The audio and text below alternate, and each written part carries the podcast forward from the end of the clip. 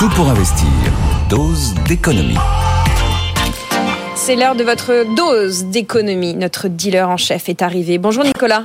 Celle-là, bon, bonjour. Et ce matin, vous nous disiez du cacao. On va parler du cacao qui n'a jamais coûté aussi cher. Oui, ça nous concerne en tant qu'investisseur particulier. D'abord, si vous buvez du chocolat le matin ou si vous en mangez le reste de la journée. Très sérieusement, la tonne de cacao hier a touché les 6000 dollars du côté de Londres et de New York. C'est là où ça se négocie. Le cacao qu'est-ce qu'il se passe Eh ben, tout le monde a peur de manquer. Voilà, c'est la peur de manquer, même si pas, est loin. Hein. Le carême, ça n'a commencé qu'hier. Donc, 6 000 dollars la tonne euh, de l'or brun, on appelle ça l'or brun. Et le prix a doublé en un an. Et on n'est peut-être pas au sommet. Quand on pose des, questions aux analystes des secteurs des matières premières, ils disent qu'il y a de grandes chances que d'ici deux mois, on soit, on soit à 6300 dollars. Mmh. Et surtout, ils sont formels. Si le printemps n'est pas bon en termes de récolte, eh bien, on a l'assurance qu'on va avoir des prix exorbitants au moins jusqu'à l'année prochaine. Je rappelle qu'en temps normal, dans une vie normale, une tonne de cacao, c'est autour de 2500 dollars la tonne. Là, on est à 6000 dollars la tonne. Et il n'est pas impossible que dans ce monde-là, comme dans des quantités d'univers, il y a eu le monde d'avant et le monde d'après. C'est vrai, on a souvent dit que lorsqu'il y avait des périodes d'inflation, on franchissait des marches, des marches que l'on ne redescendait plus. À propos des prix alimentaires, on a dit euh, à de nombreuses reprises, ne pensez pas qu'on revient au monde de 2019. Non, ça c'est fini eh bien, il n'est pas du tout impossible que le prix normal soit plus de 2500 dollars à l'avenir, mais 3500 dollars. Et qu'à 3500 dollars, on considère qu'on paye sa tonne de cacao relativement bon marché, alors qu'aujourd'hui, c'est considéré comme très élevé. Alors, 6000 dollars la tonne, j'en parle même pas. Le monde change. On parlait de FOMO, de Fear of Missing Out tout à l'heure vis-à-vis de l'intelligence artificielle. Y a-t-il du FOMO autour du cacao? Euh, Il y a un risque de pénurie réelle il est réel le risque pour deux raisons principales. D'abord, les récoltes sont pourries. Les récoltes sont pourries parce que les régions qui produisent du cacao, et elles sont peu nombreuses, ont vécu deux phénomènes climatiques euh, antinomiques pour une production qui a justement besoin de tranquillité climatique et d'équilibre climatique. D'abord, il y a eu des pluies diluviennes qui ont provoqué des maladies sur les plantations. Une maladie qui s'appelle la cabosse noire.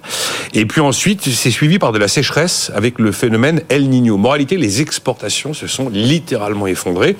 Et la deuxième particularité du marché du cacao, c'est pas le seul d'ailleurs, c'est que c'est un marché où même si vous en avez envie, vous pouvez pas diversifier vos fournisseurs. Vous pouvez pas avoir un fournisseur en Amérique latine, un en Asie. Non, la plupart du, de la production vient de deux pays, uniquement deux pays qui sont la Côte d'Ivoire et le Ghana.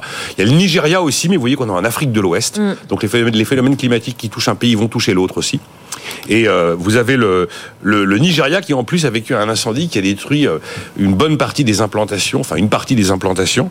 Euh, et donc le cacao fait partie de ces matières premières, pas comme les autres où vous avez une terrible dépendance à certains pays, où vous n'avez aucune chance vous-même de devenir autosuffisant ou pour prendre le terme à la mode souverain. C'est exactement pour... Il y a autre, il y a une autre matière première qui aujourd'hui a vu ses courses envoler, c'est le sucre.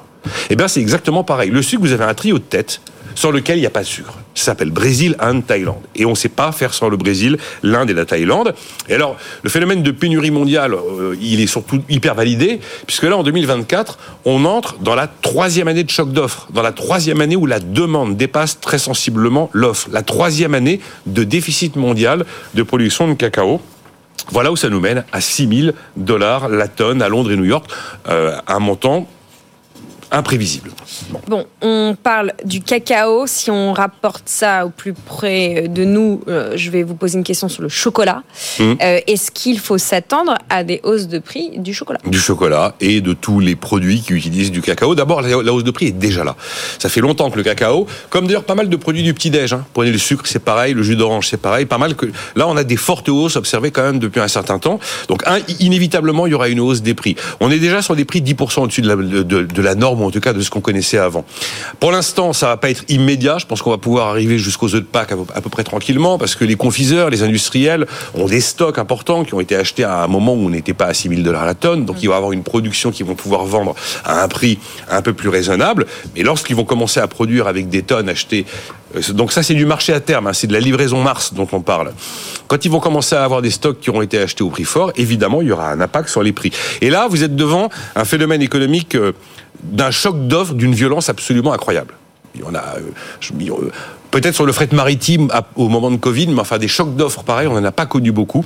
Et donc là, vous allez voir un phénomène s'amplifier se, avec ce choc d'offres sur la tonne de cacao et son impact sur le prix du chocolat, mais sur le prix euh, des, de tous les produits qui utilisent du, du cacao. C'est les fameux phénomènes qu'on a décrits souvent à la shrinkflation Ah, je- je- le produit est toujours là, mais en fait, je baisse les quantités. Parce que je peux pas me permettre de monter au, mon prix à des niveaux stratosphériques, donc je baisse les quantités pour conserver la demande. Et aussi la cheapflation. Je vais dégrader la recette. On a vu qu'il y a eu des produits mis en accusation, euh, euh, des mayonnaises industrielles où on a mis moins de jaune d'œuf, euh, ou encore des rillettes de canard où il y a moins de canard dedans, ou encore des graisses de canard remplacées par des huiles de colza. Il risque d'y avoir des recettes dégradées avec d'un côté shrinkflation, la baisse de la quantité, de l'autre côté cheapflation, la baisse de la qualité. Et ça, vous allez voir que sur les produits à base de cacao, on va très certainement l'observer. Atten- Attention au prix de vos desserts lactés, chocolatés. Souvent, c'est que c'est les noms comme ça, les Non, non, mais euh, je pense pas que beaucoup de personnes aient l'habitude de regarder intégralement l'étiquette d'un produit, de la regarder six mois plus tard pour voir si l'étiquette elle a changé. Hmm. Quand il y a des changements dans la recette, c'est indiqué sur l'étiquette. Enfin, qui fait l'effort de regarder précisément la recette d'aujourd'hui et se souvient exactement de la recette d'il y a six mois? Mais Évidemment. comme avec le vin. Hier, vous nous disiez les Français boivent moins, mais mieux.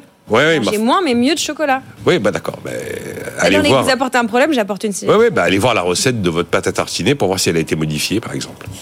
plus de pâte à tartiner. Merci Nicolas pour ce sujet par ailleurs très sérieux. Évidemment, on comprend que ça euh, concerne directement l'économie, vous nous l'avez dit, de la Côte d'Ivoire, du Ghana et aussi du Nigeria. Merci euh, Nicolas.